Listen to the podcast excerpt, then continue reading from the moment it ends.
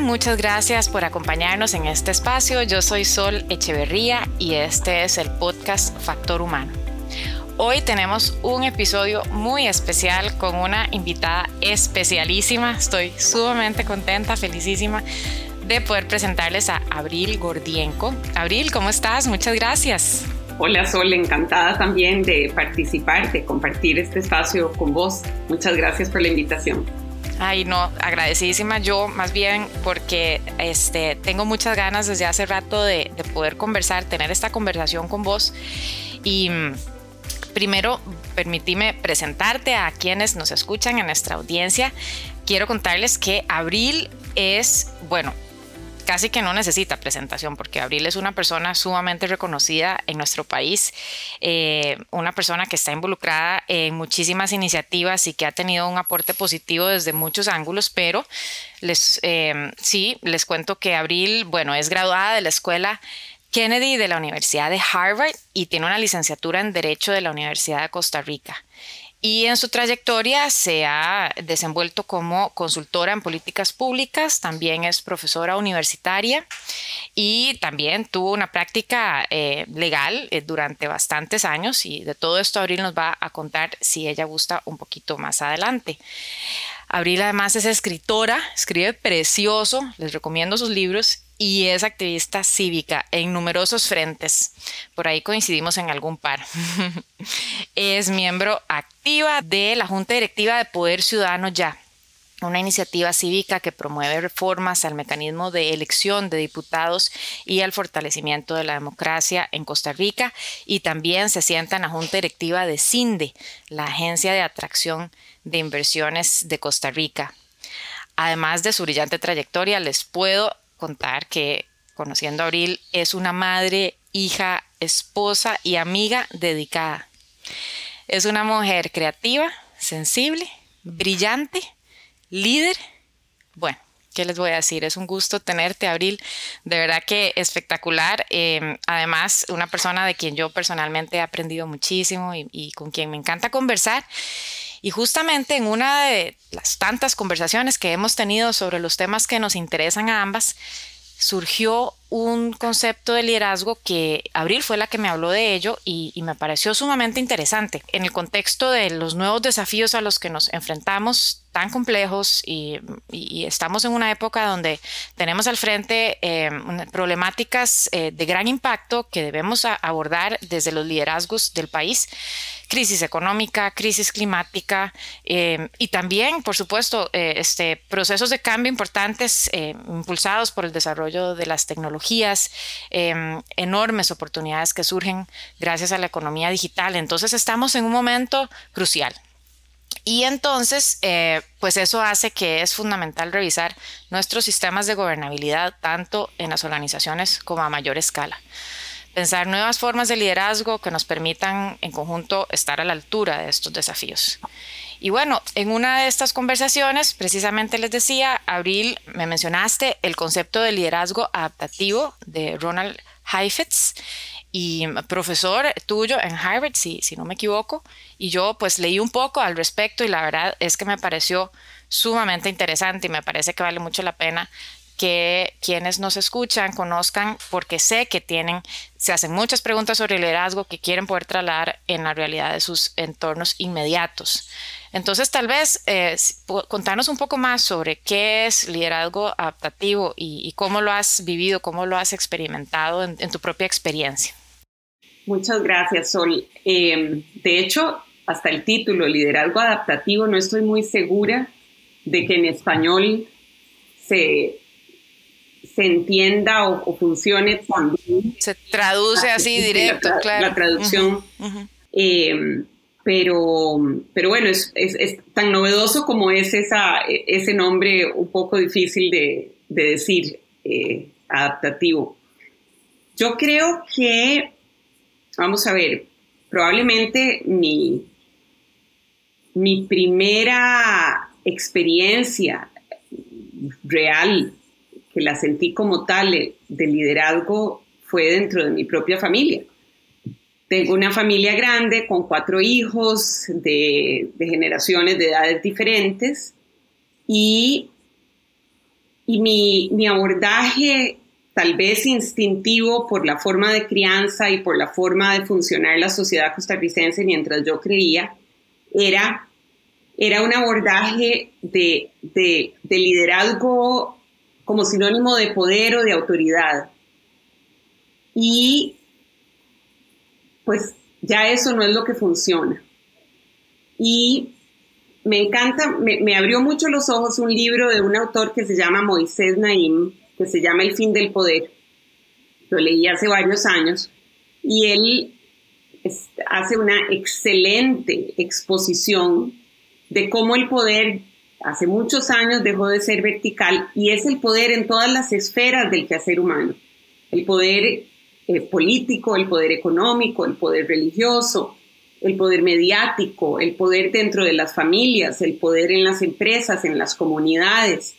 Ya no es un, no hay una sola fuente de poder que está arriba en la parte alta de una jerarquía y que asigna hacia abajo obligaciones y distribuye responsabilidades de manera eh, vertical, sino que el poder se fragmentó, se atomizó y, y esto ha sido muy retador para todas las personas que están en cargos de autoridad.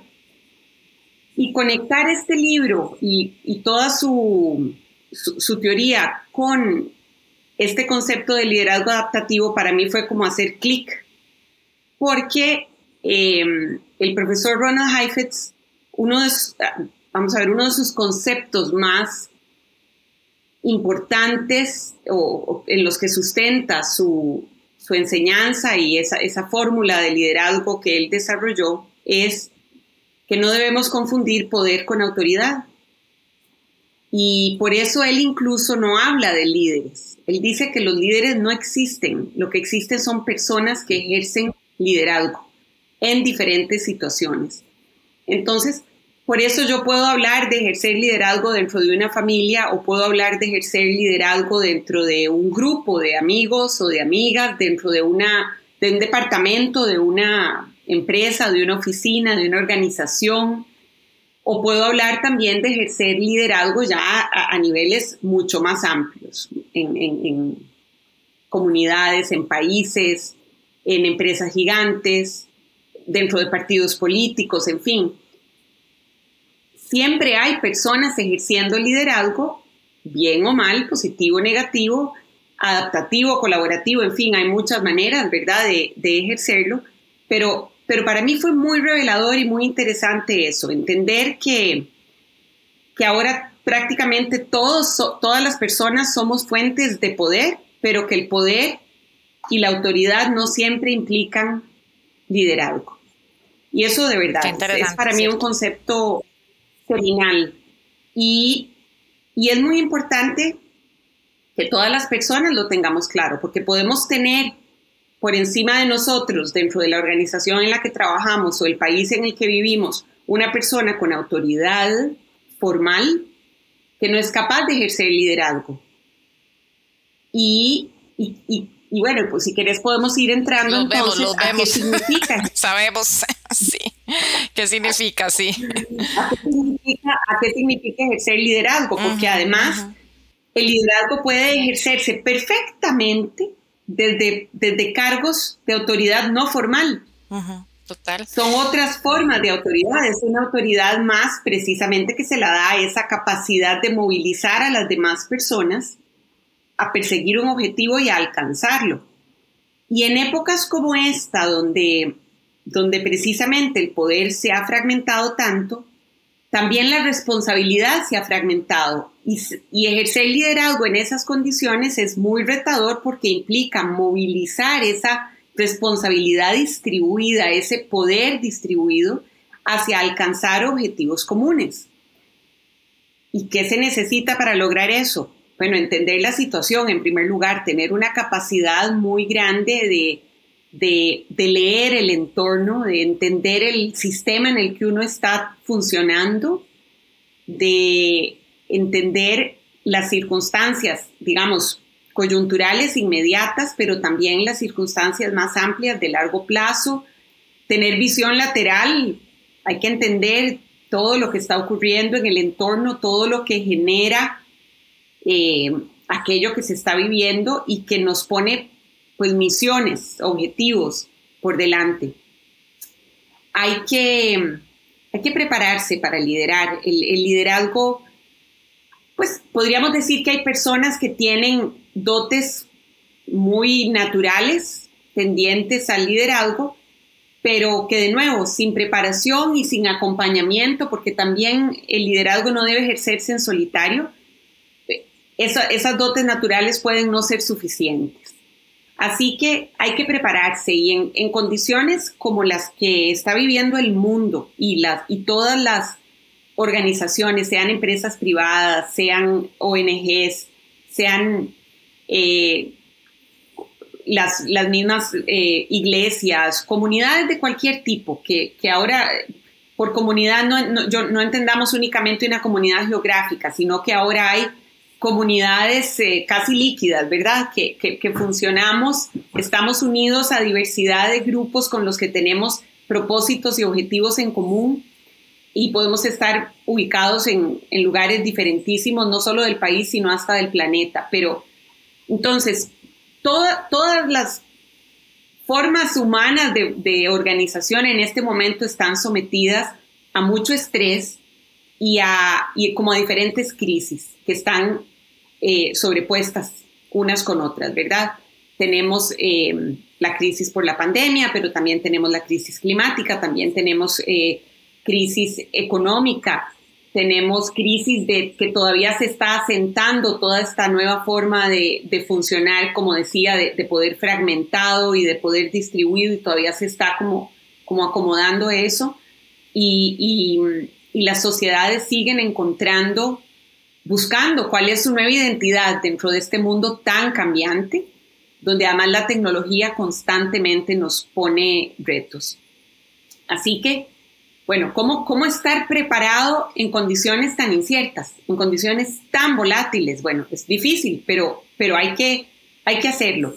¿Y, ¿Y, cómo prepararse? Pues no es que haya una receta única, porque cada, cada situación en la que uno está inmerso, pues pone retos diferentes.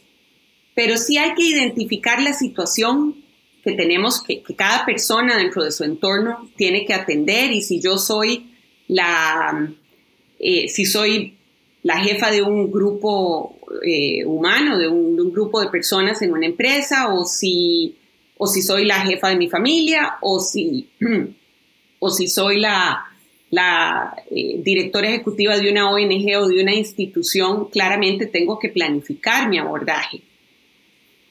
Y y hay algunas personas que planifican mejor que otras, algunas no se preparan del todo y entonces son desbordadas por la situación. O sea, no podemos confiar solo en nuestro instinto y en nuestras habilidades, sino que realmente parte de, la planificación es entender la situación. Y eh, tenemos que... No, perdón, e, es que me parece interesantísimo este punto que planteas y, fundamental. Quizás eh, un poco eh, en, por, mi experiencia, eh, me, parece que me encuentro bastante a menudo con, personas, sobre todo en el marco de organizaciones y empresas, personas en, roles de mando, digámoslo así, porque me, qué interesante este asunto de separar liderazgo de autoridad y, y un poquito estas, estas cuestiones como em, de pensar estos conceptos, pero me encuentro con que muchas veces las personas que están en, roles de, de, liderazgo este, o, o de mando, Em, como que sienten que ya llegaron, como que es un lugar, en lugar de como dices, de verdad, el, doctor este, Heifetz, no, el liderazgo este, no existe, sino que es algo que se ejerce. No es, a mí me gusta decir que no es algo que se tiene, me identifico un poco ahí, no es algo que se tiene, sino algo que se hace. Pero se confunde un poco, tal vez, creo, y, y he visto un poco eso, me parece que, que a veces algunas personas sienten que como que ya llegaron, digamos, y ya está ¿verdad? Y, entonces como es una especie de, lugar al que ya llegué o de privilegio que ya tengo o de rol que ya tengo formal, ¿verdad? Pero ya sabemos que ser jefe no es lo mismo que ser líder. Y entonces dejan de prepararse, dejan de, dejan de invertir esfuerzos y tiempo y energía en, estar eh, este, mejor eh, mejor, estar más listos, más listas para situaciones complejas. Em, y este punto que planteas, eh, sí, fundamental, porque realmente no creo que exista nadie y, nos estás eh, este, planteando además, y coincido en que el liderazgo está en todos los ámbitos, puede estar en la casa, puede estar en la escuela, puede estar en las empresas. Em, no creo que haya ningún contexto en el que no se esté en que no estemos abordando algún nivel de desafío, algún nivel de crisis inclusive, dijiste. Sol, puede ser tan simple como estar en un chat, ahora que todos estamos en chats en WhatsApp. ¿Cuántas veces comienza a haber tensión dentro de un chat de WhatsApp porque personas que opinan diferente tratan de, convencer a los demás o, y, y uno siente, a ver, da, hasta miedo abrir el chat del, nivel de tensión que hay ahí en esa conversación, que además ni siquiera es una conversación en tiempo inmediato, ¿verdad? Porque cada quien va opinando en su momento, cuando puede, pero aquello puede llegar a un punto de ebullición muy grande y puede ser que alguien que está ahí en el chat es quien asume el ejercicio del liderazgo para bajar el nivel de estrés, para ayudar a gestionar esa conversación, para conducirla hacia algo que sea constructivo y no destructivo y para que ese chat no termine con dos o tres personas saliéndose y diciendo yo me voy de este chat porque aquí no, eh, no me entienden o no, no, o no entienden lo que yo estoy queriendo decir y ¡pluf! ¿Y cuántas veces hemos visto eso hasta dentro de chats familiares o de chats de amigos o de chats de personas que están tratando de, de, de llevar a cabo un proyecto común? ¿Verdad? Total. Y eso es súper buen punto. sí, adelante. Hasta en esas situaciones, la, el, la misión en, en, una situación así de, de la persona que quiere ejercer el liderazgo es lograr contener el estrés de ese grupo, de ese subsistema o sistema, a niveles que sean constructivos, porque el estrés, la tensión no es mala, pero cuando llega a niveles que, se desborda, se vuelve destructiva. No hay que permitir que la atención del sistema, de la, de la organización, del grupo, nos paralice o nos lleve como a atacarnos a nosotros mismos. Y eso, o sea, para mí entender que eso se puede extrapolar, por ejemplo, a nivel país, es, eh, o sea, fascinante, fascinante y es difícil de, de entender, pero es así. Si uno ve el país, todo el país como un contenedor donde se puede generar y se genera de hecho una gran cantidad de tensión y, y tenemos polarización y un montón de dinámicas y de luchas, unas constructivas y otras destructivas, que no necesariamente van a, todo al mismo ritmo, etcétera, aunque todos creamos que perseguimos el fin más loable, de, generar un mejor país, quienes ejercen posiciones de autoridad sería ideal que tengan además la capacidad de ejercer liderazgo, pero a veces son personas que no están en esa posición formal las que más ayudan a canalizar ese estrés individual, pero también sistémico, para construir, para, para movilizar toda esa energía hacia, hacia conductas que, que sean constructivas y que mejoren las condiciones y que logren los objetivos que se están, que, se buscan, que se... Y eso implica además tener, tener capacidad de manejo de incertidumbre, tener capacidad de manejo de diferencias, tener mucha empatía, una gran eh, escucha, una gran habilidad de escucha y hay que tener capacidad de improvisación. Por más que, por más que nos preparemos, también hay que tener capacidad de improvisación.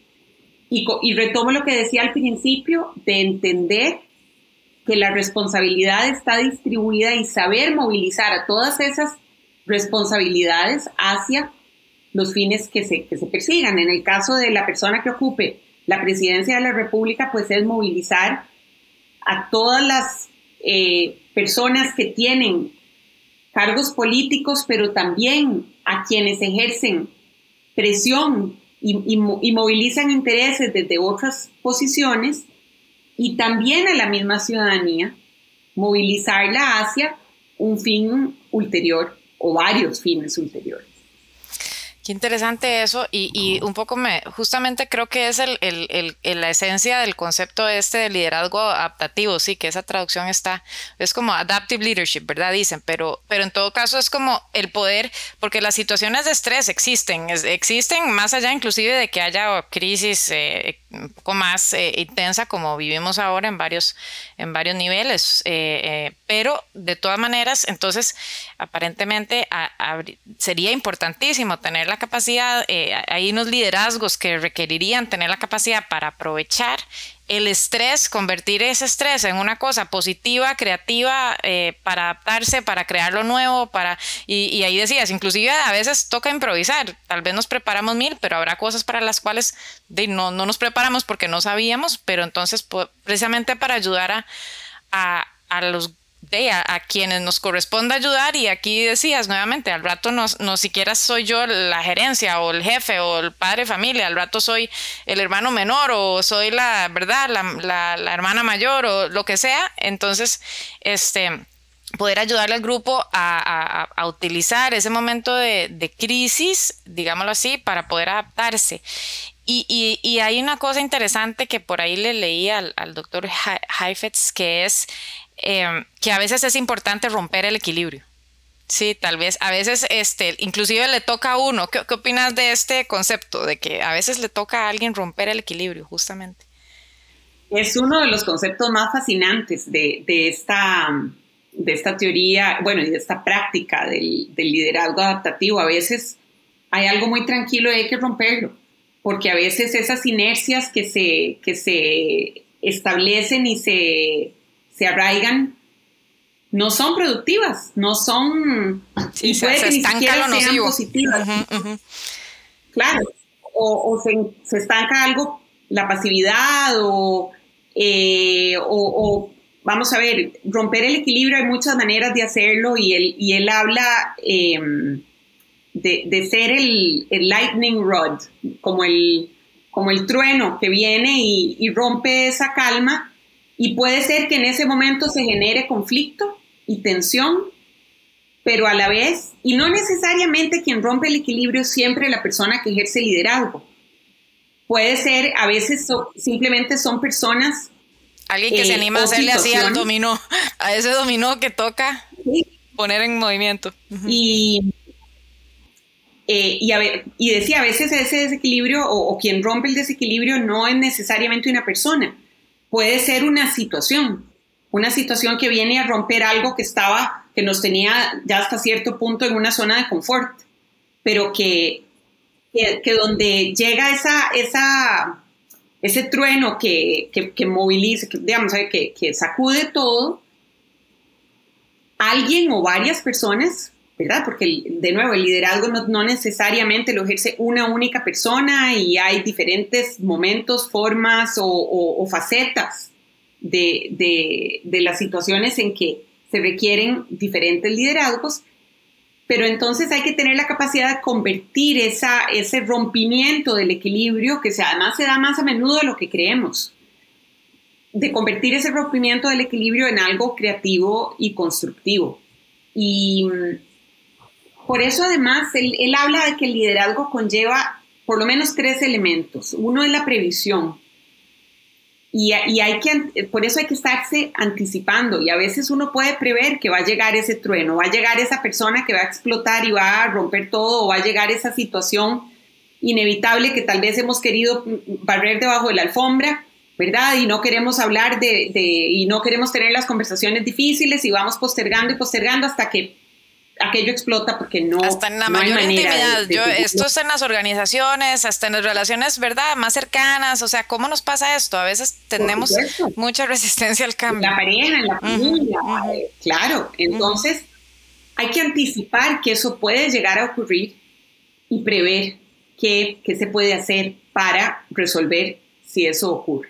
Entonces, por eso hablábamos antes de tener capacidad de improvisación, capacidad de reacción rápida eh, y, tener claro cuál es la responsabilidad de cada uno y cada una en, dentro de las situaciones que nos toca vivir y poder tener capacidad de, coordinar de manera estratégica eh, la acción de las personas, sean familias, sean compañeros de trabajo, sean compañeros de una junta directiva, sea un consejo de ministros, sea eh, una organización de voluntariado, ¿verdad? Y, y también hay que, hacer, hay que hacer visible esa previsión, esa coordinación, porque la, la visibilización inspira y además compromete.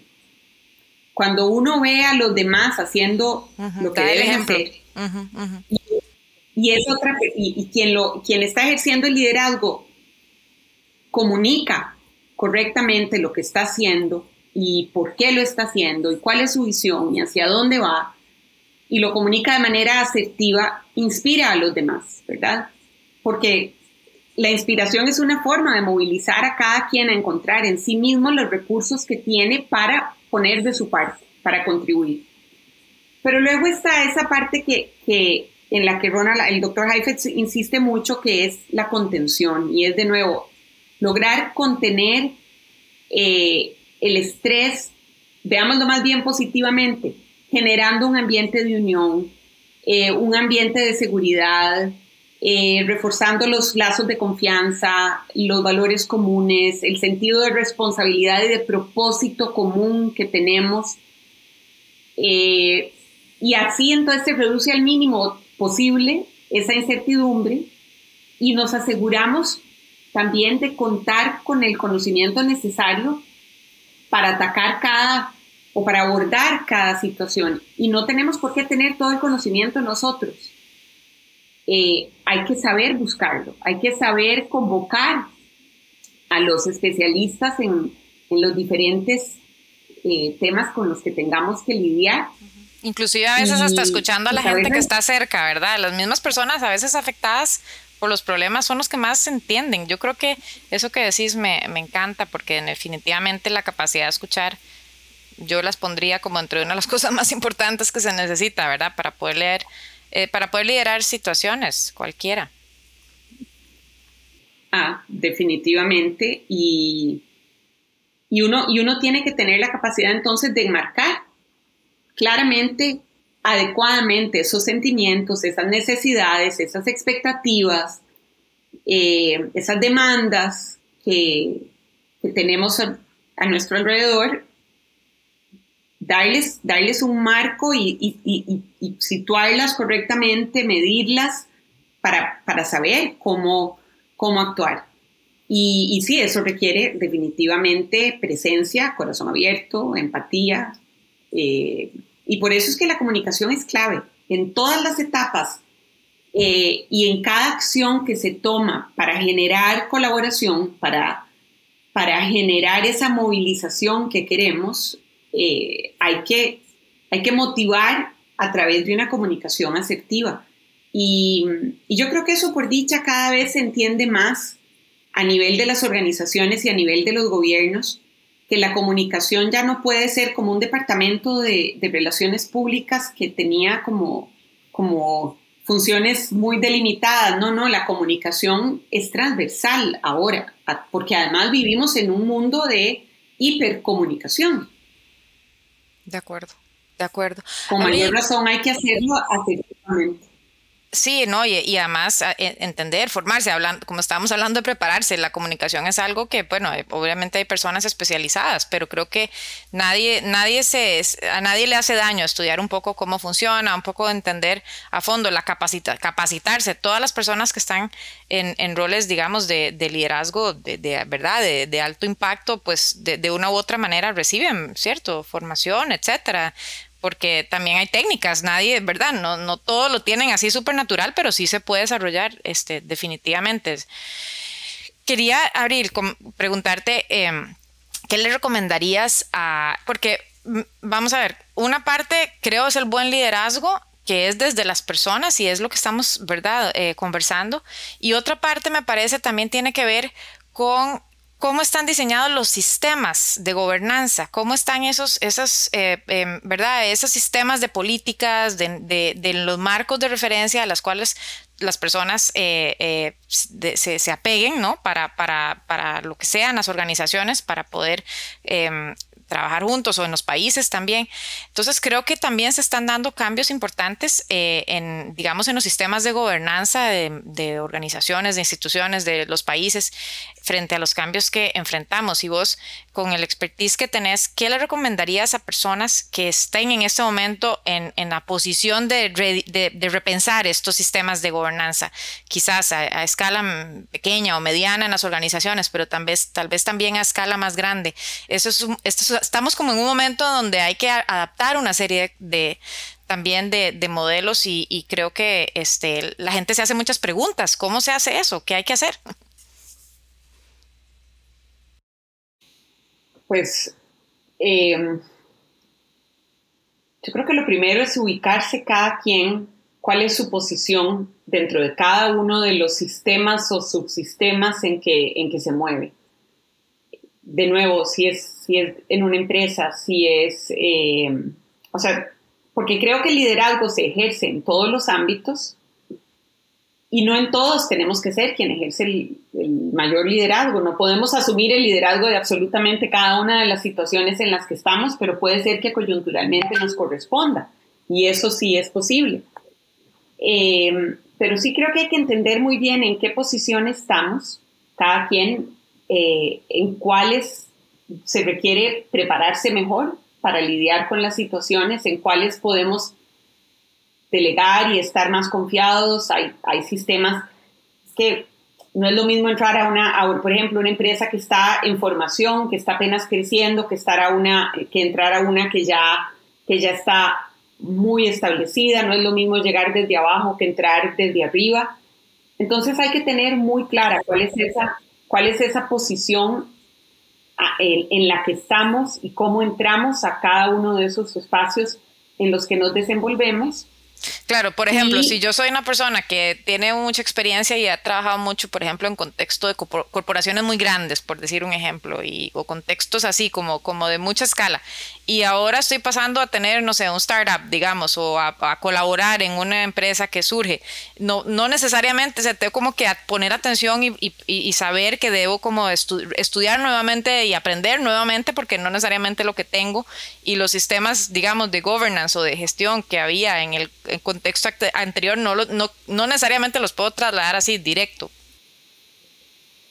Claro, y hay organizaciones que son muy rígidas, que son muy jerárquicas o que están que tienen eh, estructuras muy bien definidas, con roles muy específicos, como hay otras organizaciones que podríamos llamar más líquidas, donde eh, las, digamos, una misma persona puede ser que tenga que ejercer diferentes eh, responsabilidades y roles eh, no necesariamente con, de manual, ¿verdad? De manual típico de, de, de, recursos humanos, de que tradicionalmente a usted le toca hacer esto, porque no, puede ser que, que, que, uno se esté moviendo de una organización muy rígida a una más flexible o viceversa, o puede ser que uno entre con una serie de, de recursos, con un equipamiento de destrezas eh, que funcionaban en un entorno privado, por ejemplo, y de pronto entro a un entorno público donde las leyes, las normas de gobernanza son totalmente difíciles, eh, perdón, diferentes, donde hay eh, difíciles. Eh, rigideces. Difíciles de reformar, además. exacto, porque son rígidas, porque hay un principio de legalidad, por supuesto, muy asentado, donde los márgenes de maniobra y de libertad en la toma de decisiones están muy, muy delimitados y a veces uno ve que el, que el, la, el empresario más exitoso donde entra el entorno público no, no da el rendimiento que se espera, no logra el impacto que, que tenía en las empresas que dirigió hasta entonces, porque tal vez le faltó prepararse para esa nueva posición que de nuevo, aunque tenga la autoridad formal, si no tiene el liderazgo, la capacidad de adaptarse, el liderazgo adaptativo, la capacidad de adaptarse a las circunstancias, de leer y entender su entorno, de planificar, de em, conocer bien a, su equipo, que es un equipo muy diferente, con condiciones diferentes de, los equipos con los que se ha trabajado hasta ahora.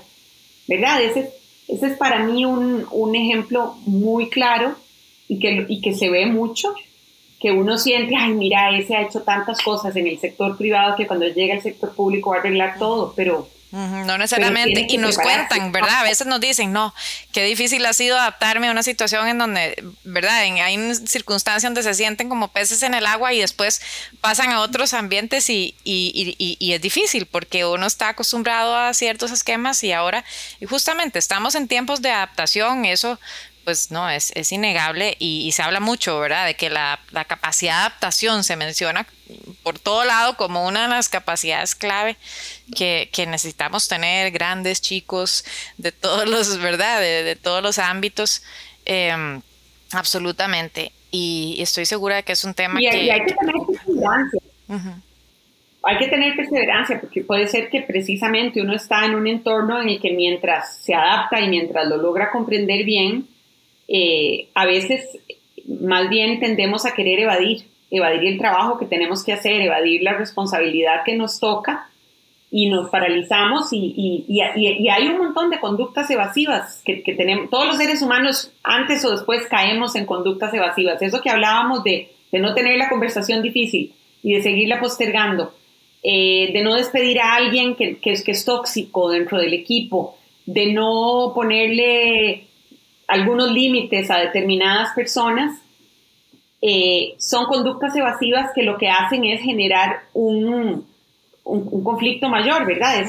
Eh, y desgastan también, ¿verdad? Quizás más de la cuenta a veces el... el y, todos a veces podemos sentirnos seguro eh, este, saturados, cansados, ¿verdad? Este, creo que es justo reconocer que a veces las situaciones son más fuertes que uno, pero uno puede tomar una pausa, ¿verdad? Saber que sí, de que se tiene la responsabilidad y que hay que, hay que actuar a veces eh, este, oportunamente, precisamente para facilitar, ¿verdad? En este, en este concepto de que hay que aprovechar estos momentos de crisis donde mm, sea la situación pequeña o grande, hay la, la, crisis eh, se dice por ahí también que es una oportunidad de cambio.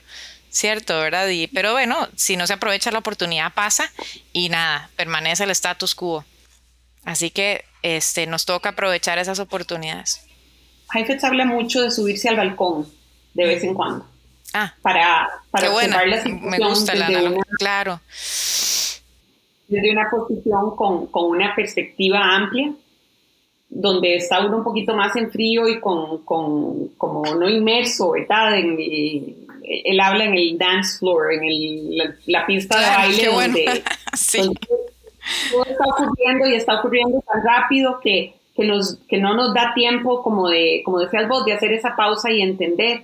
Pero además de hacer la pausa es subirnos al balcón para tratar de verlo desde otra perspectiva, de ver la situación desde otra perspectiva y poder prepararnos mejor. Excelente, buenísimo, buenísimo. Abril, muchísimas gracias. Ya este, estamos pues hemos, hemos dado bastantes, eh, bastante contexto y muchísimas gracias por compartirnos todas tus ideas y tu experiencia. ¿Algún último consejo, alguna última reflexión que te gustaría compartir con, con la audiencia que nos escucha? Que estoy segura de que, de que dice, eh, me encantan estas ideas y voy a ir a experimentarlas en mis contextos eh, de inmediato. ¿Alguna última recomendación que te gustaría darles? Yo diría que que, de nuevo el liderazgo es una acción, es un verbo, no es, eh, no es una, una cualidad estática, eh, ni siquiera, no solo con la que se nace, sino que ni siquiera es necesariamente permanente, que, se, se, le quede a una persona, es decir, no es una estación a la que llegamos, sino que es algo que se ejerce constantemente. Y, y que debemos estar alertas, saber cuándo nos corresponde a cada uno de nosotros ser la persona que ejerce liderazgo en determinada situación y el liderazgo puede ser mm, simplemente cumplir con el trabajo y la responsabilidad que me corresponde o puede ser colaborar y contribuir para que otros que están liderando eh, puedan hacerlo y, podamos cumplir un mejor propósito. Muchísimas gracias, Abril. Ha sido un gusto conversar con vos. Espero tenerte pronto de nuevo en este espacio para seguir conversando de estos temas que a las dos nos encantan, nos apasionan, nos, nos inquietan, nos ponen a, estudiar y a prepararnos también nosotras eh, cada vez más. Te agradezco muchísimo tu tiempo y la generosidad de, tu, de tus ideas y de tu conocimiento. Muchas gracias, ha sido un gusto. Gracias. Y a quienes nos escuchan, mm, nuevamente, muchísimas gracias por estar, por acompañarnos, por seguirnos. Y esto es eh, Factor Humano Podcast. Nos escuchamos en la próxima. Hasta luego. Hasta luego.